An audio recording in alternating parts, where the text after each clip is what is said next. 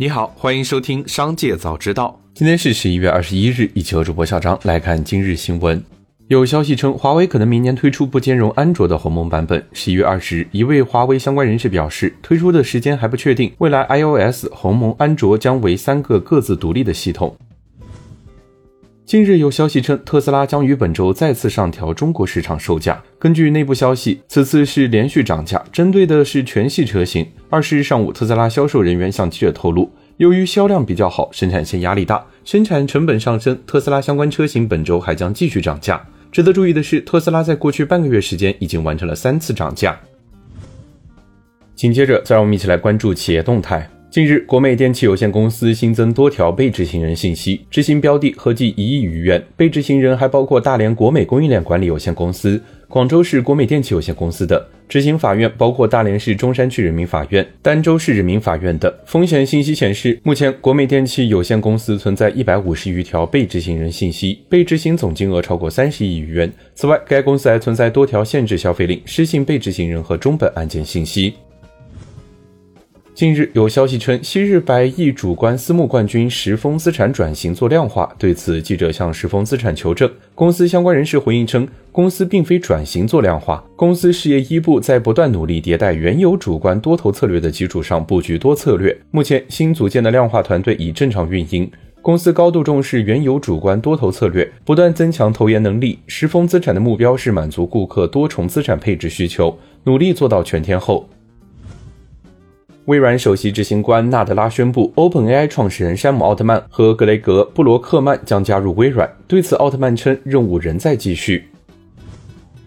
杭州新东方遭某网红举报违规补课一事，官方处罚结果日前已公布。杭州拱墅区综合行政执法局责令新东方相关公司停止办学，退还所收费用，并罚款十五万余元。十一月二十日，信用中国网站上显示。被处罚主体为杭州学士教育科技有限公司大观路第五分公司。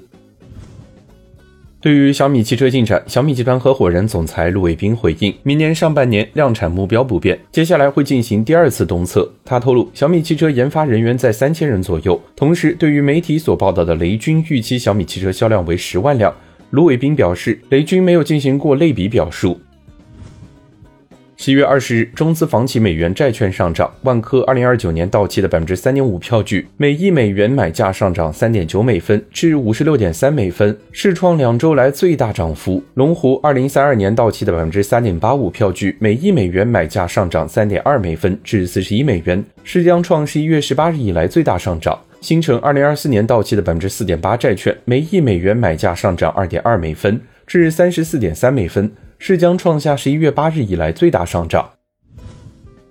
近日有媒体报道称，黑石集团正在抛售位于中国的物流资产包，包括价值超百亿元人民币。报道同时指出，资产包已有意向买家。记者从不愿具名的消息人士处获悉，中国平安旗下中国平安保险海外有限公司已签完意向书，但未签正式购买合同。除此之外，目前没有其他意向买家。记者二十日向平安海控发邮件问询此事，得到的回复称，该消息为市场传闻，并不知情，也对此没有评论。